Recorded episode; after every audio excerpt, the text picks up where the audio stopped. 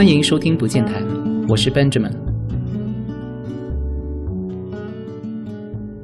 上期节目我们还落下了一个问题：什么是有目的的练习 （purposeful practice） 和刻意练习 （deliberate practice）？节目上线不久，逻辑思维也出了一期节目，讨论如何成为一个高手。不过，整期节目看下来，我发现，虽然罗振宇说的也是刻意练习。但它实际上还只是停留在有目的的练习这个层面上，而且还不全面。提出这个概念的心理学家 Anders Ericsson 认为，所谓有目的的练习 （purposeful practice） 是像婴儿学步一样，循序渐进，一步一步地接近你的目标。具体来说，它要具备四个要素。首先，你的每次练习都要有目标，而且目标必须是 well-defined and specific。要定义明确并且具体，具体到你能够验证自己有没有完成的任务。比如，你现在准备要花三十分钟来学英语，但是三十分钟是没有办法完成学英语这么一个宏大的目标的。你只能够读完一篇英语文章，或者是背二十个英语单词。但是这样也还不够，你得提出具体的要求。读完这篇文章是要能够复述出其中的要点，还是要能够学到五个有用的句型？背二十个单词是要能够把这二十个单词写出来，还是要能够逐一说出它们各自的主要意思？目标越是具体明确，你的大脑就越能知道应该在哪些地方努力，帮你实现这些目标。其次，练习的时候要 stay focused，要专心致志。你可能觉得这不是废话吗？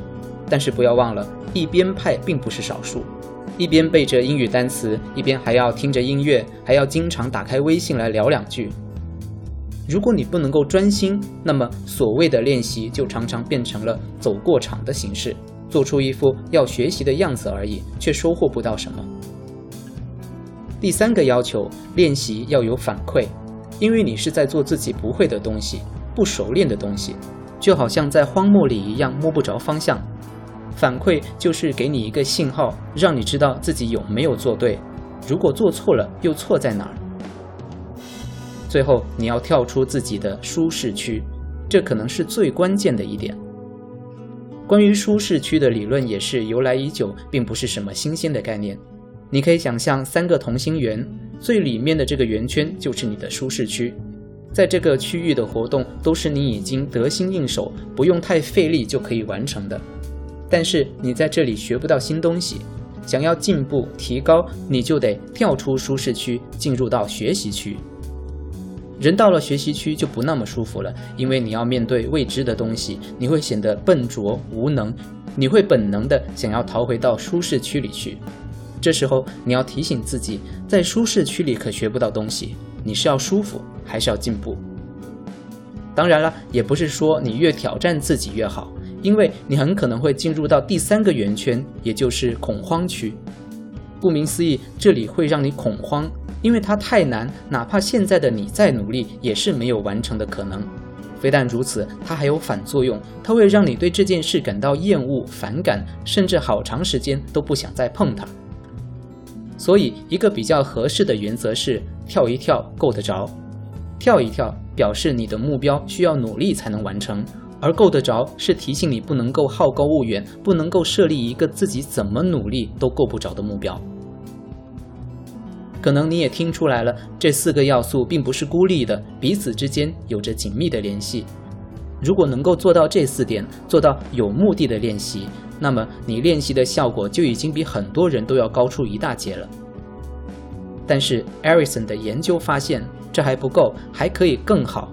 更好的练习形式就是 deliberate practice，刻意练习。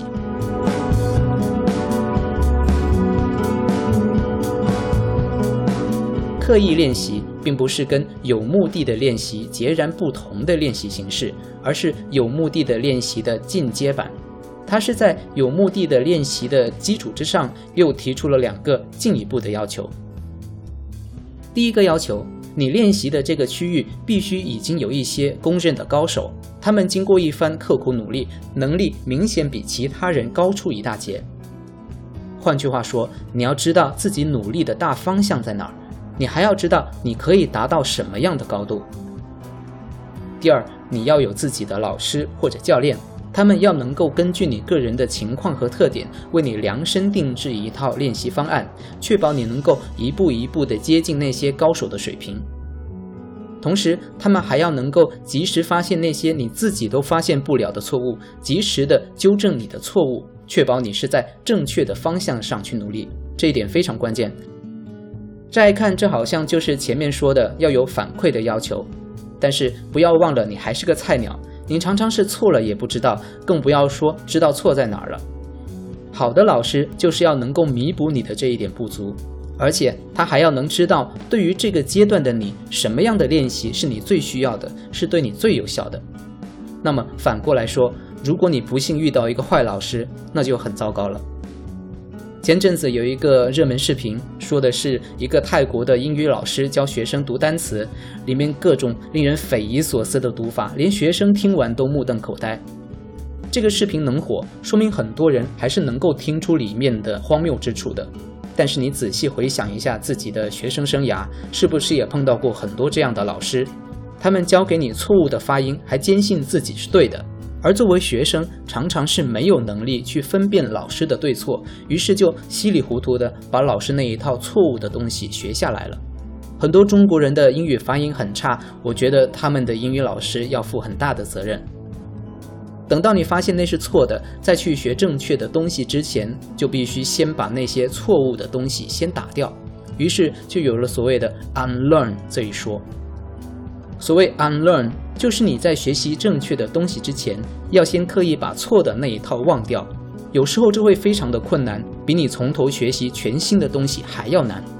所以说，一开始就学到正确的东西，这非常的重要。那么，是不是说你找个英国人或者美国人当老师就能够确保你的英语学习质量了呢？其实这又是一个误区。问题在哪儿呢？英语你可能不好判断，但是你是懂汉语的，对吧？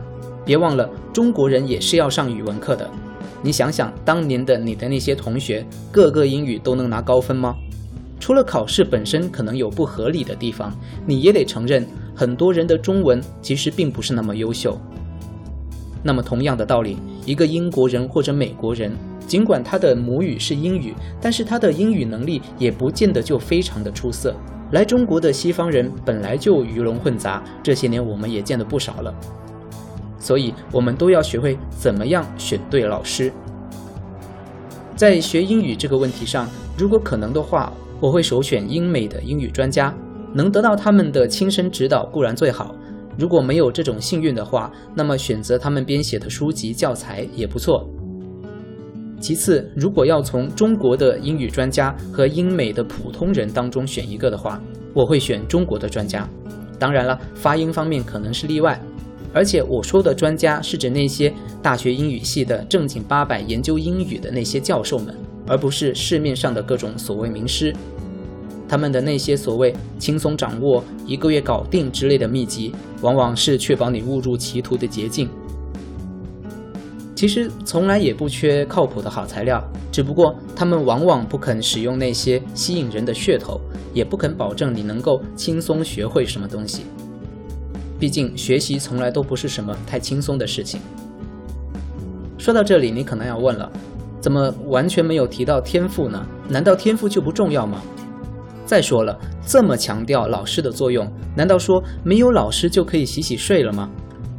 我们先说天赋的问题，这个东西的问题在于它很难说清楚，你很难确定你没有修炼成一个高手，是因为你没有天赋，还是因为你根本就是没有练对。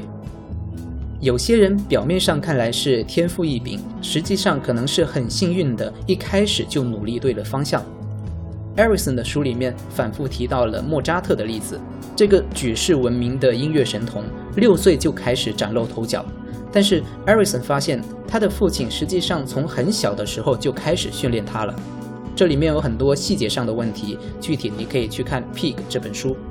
但是有一点是可以肯定的，没有人是光靠所谓的天赋，无需练习就能够成为高手的。所以，与其去纠结天赋这种我们无法掌控的东西，还不如好好给自己找一个好老师。至于老师或者是教练，当然有两个很现实的问题：第一，你可能没有办法接触到那些顶尖的老师；第二，你可能根本请不起。毕竟，好的老师本身就是稀缺资源，他们也不可能整天绕着你转，还给你免费服务。相反，他们的服务往往是非常昂贵的。必须得说，好老师的作用还是很难替代的。不过，如果实在难以负担，我们还有退而求其次的办法。在这方面，Benjamin Franklin 就给我们提供了一个很好的模范。Benjamin Franklin 是美国的建国元勋之一。美国俗语里面把美钞叫做 dead presidents，因为上面印了好些个当年的总统。但并不是每一个被印在美钞上的人都是当过美国总统的。比如一百美元上印的这位 Benjamin Franklin，他就没有当过。Franklin 他有诸多的身份，他不但是政治家、科学家，还是出版商和作家。在他著名的自传里，他就讲述过自己当年练习写作的经历。Franklin 当年也没有能力请老师来教自己写作，完全是自学成才。但是他给自己找了一个假想的老师。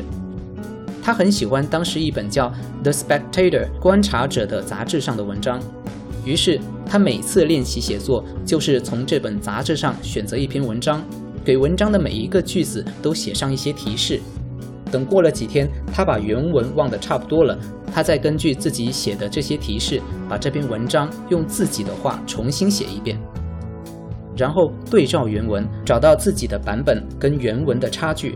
通过这样不断的摹写，不断的接近那些作者的水平，也就不断提高了自己的写作能力。